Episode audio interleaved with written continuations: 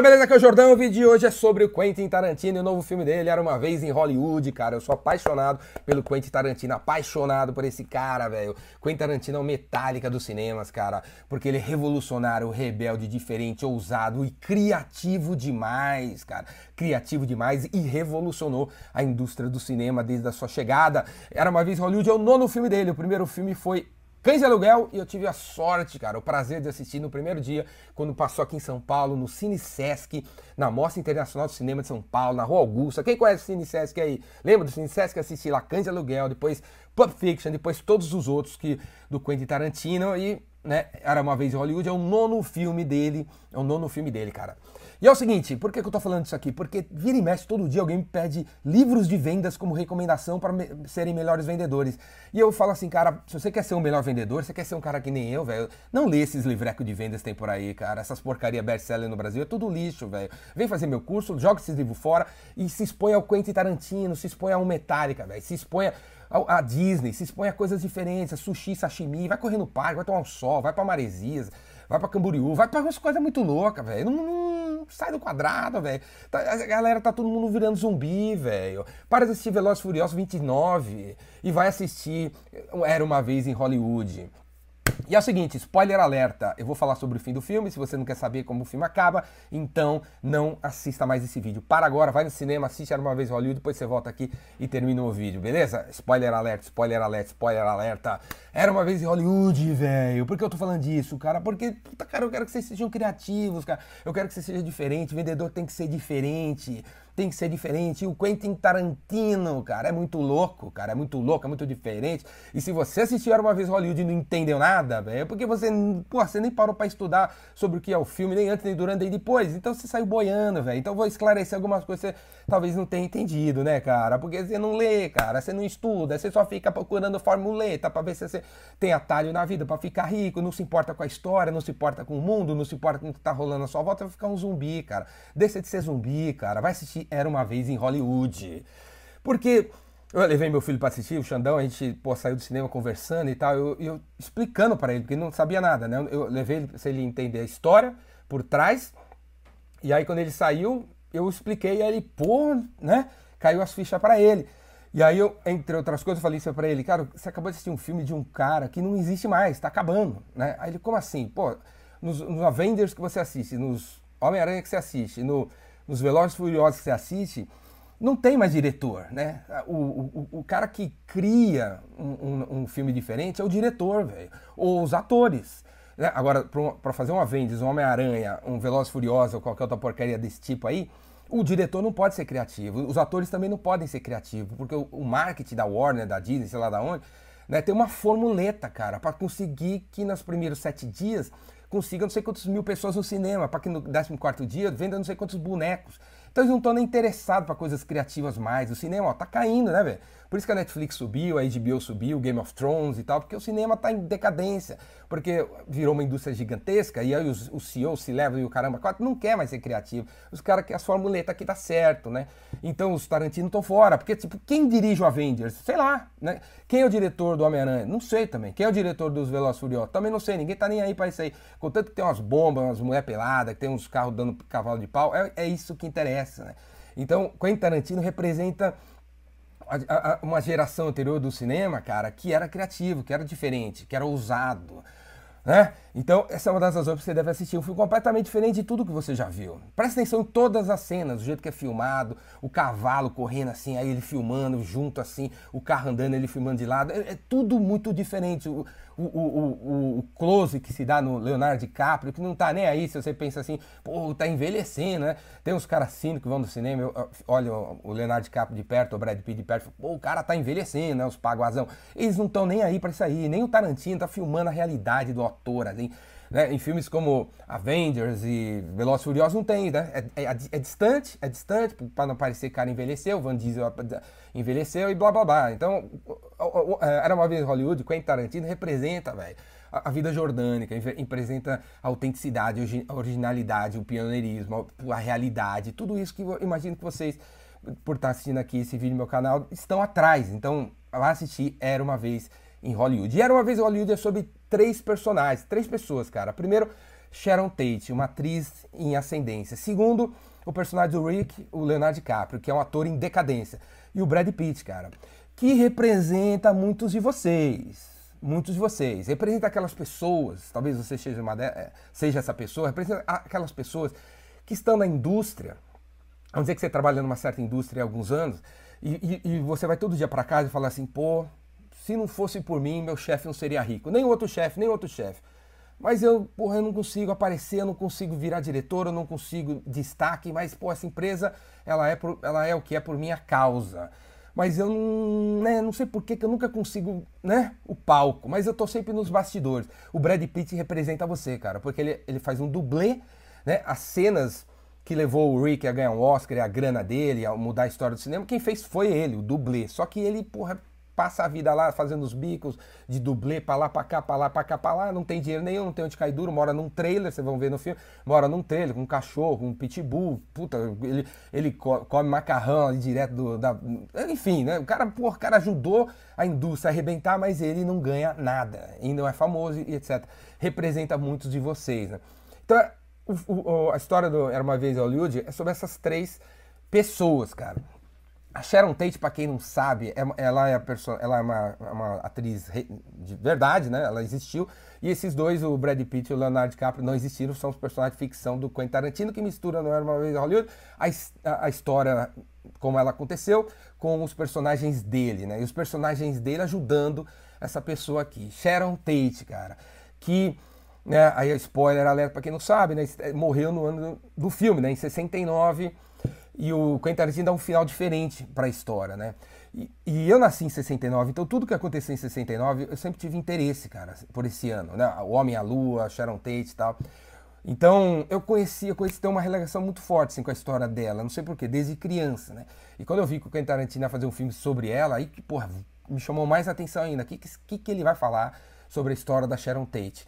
Que tá ligado à história do Charles Manson, né? Charles Manson, que é um maluco, um retardado. Se você assistir o filme, ele aparece um minuto, cara. Ele não abre a boca praticamente. Ele aparece um minuto.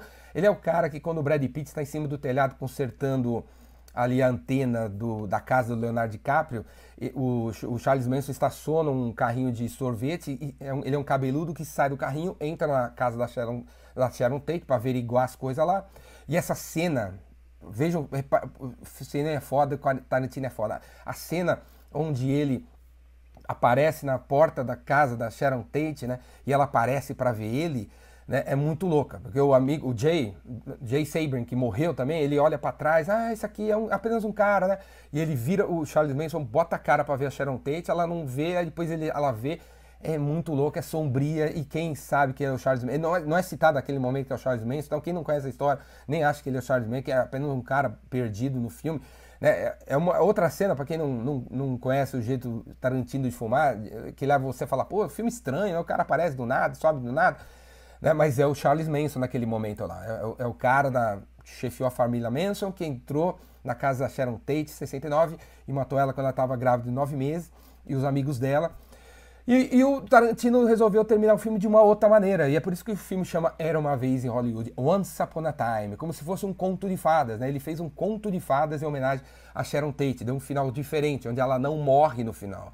Ela não morre, ela, ela salva pelos personagens que ele criou, que são vizinhos da Sharon Tate. Né? Quando você assistir o filme, você vai ver que os caras estacionam o carro e eles invadiam a casa da Sharon Tate, iam matar a Sharon Tate, né? E os amigos dela. Só que porque o Leonardo DiCaprio sai meio chapado por causa do barulho do carro dos caras, ele acaba interferindo no, no, destino da Sharon Tate. Aí os caras estacionam o carro e resolvem entrar na casa do Leonardo DiCaprio, e aí o Brad Pitt entra no meio e tal, e acaba com os caras, e, e, os caras têm um fim né, que todo mundo gostaria que eles tivessem tido, né? Em vez de matar a Sharon Tate, que estava grávida de nove meses, do Roman Polanski, que era um, um, o, o diretor era o tipo, ele poderia ter virado o Spielberg, poderia ter virado o George Lucas, o Martin Scorsese, o, ou Coppola, poderia ter virado Quentin Tarantino e não virou. É, em 68 ele lançou um filme que arrebentou, que era o, dia, o, dia, o filho, de, o bebê de Rosemary, outro filme fantástico. Em 69 ele estava na crista da onda, era, porra, era o cara do momento. Você vê até o, o, o Brad Pitt, o Leonardo DiCaprio se referindo a ele também como isso no, no filme, você vai ver. Só que por causa que o Charles Manson entra na casa da Sharon Tate, mata a mulher dele grávida do filho dele de nove meses, cara, né? Foda isso aí. ele estava filmando em Londres, o cara meio que pirou na maionese. Depois de 69, o Roman Polanski não fez um puta filme, fez um aqui, outro ali, e tem uma carreira meio estranha.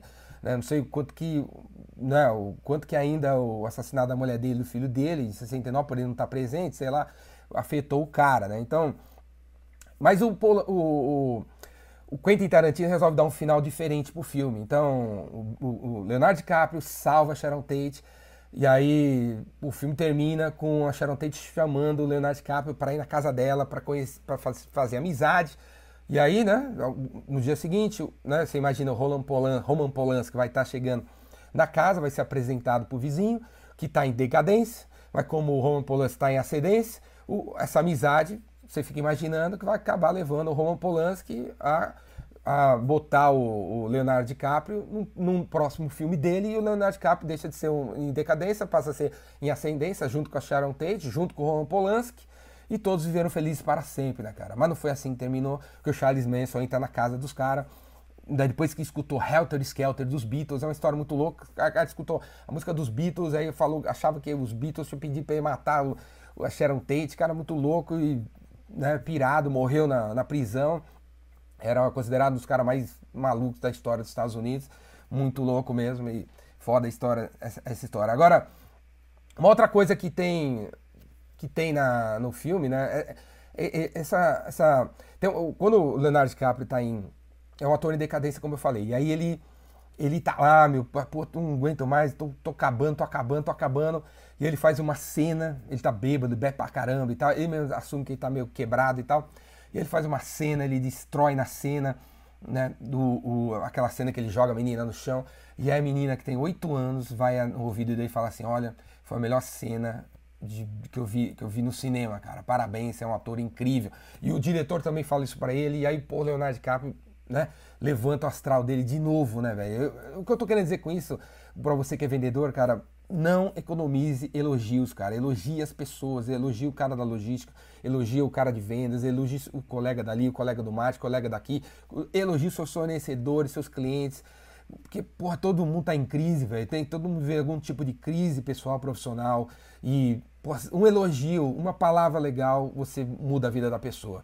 A menina fala isso pro Leonardo DiCaprio, ele fica com alto astral, ele sai para beber e ele fica travado. Quando chega o carro, ele interfere, cara ele passa a ter coragem. Se, talvez se a menina não tivesse dado um elogio para ele, talvez ele não tivesse saído naquela noite, ele não tivesse parado o carro, a Sharon Tate teria morrido. Né? Quer dizer, o quanto um bom dia, o quanto um elogio, velho, pode salvar a vida de uma pessoa, é mostrado isso no filme. Beleza? Outra coisa interessante que eu acho que o tarantinesca que tem no filme é o conflito de gerações, né? O Brad Pitt representa a minha geração, né? A geração meio os caras de 40, cara de 50 anos que viveu assim jogou futebol na rua, que trocou, trocava o pneu do carro, que pô, não tinha brinquedo, que pô, tinha um livro só.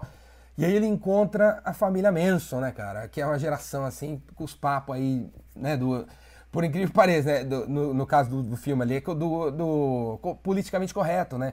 É uma geração hippie, uma geração que vai fazer tudo errado, né? Mas ali é retratado como uma geração hippie, a geração que quer preservar as coisas, a natureza, é, não valoriza, é, é, acha que o consumo é uma besteira, vive afastado do mundo, do consumismo, do capitalismo e tal, né? É, é o hippie, né, cara? Que até, até um certo ponto as pessoas achavam isso legal, né?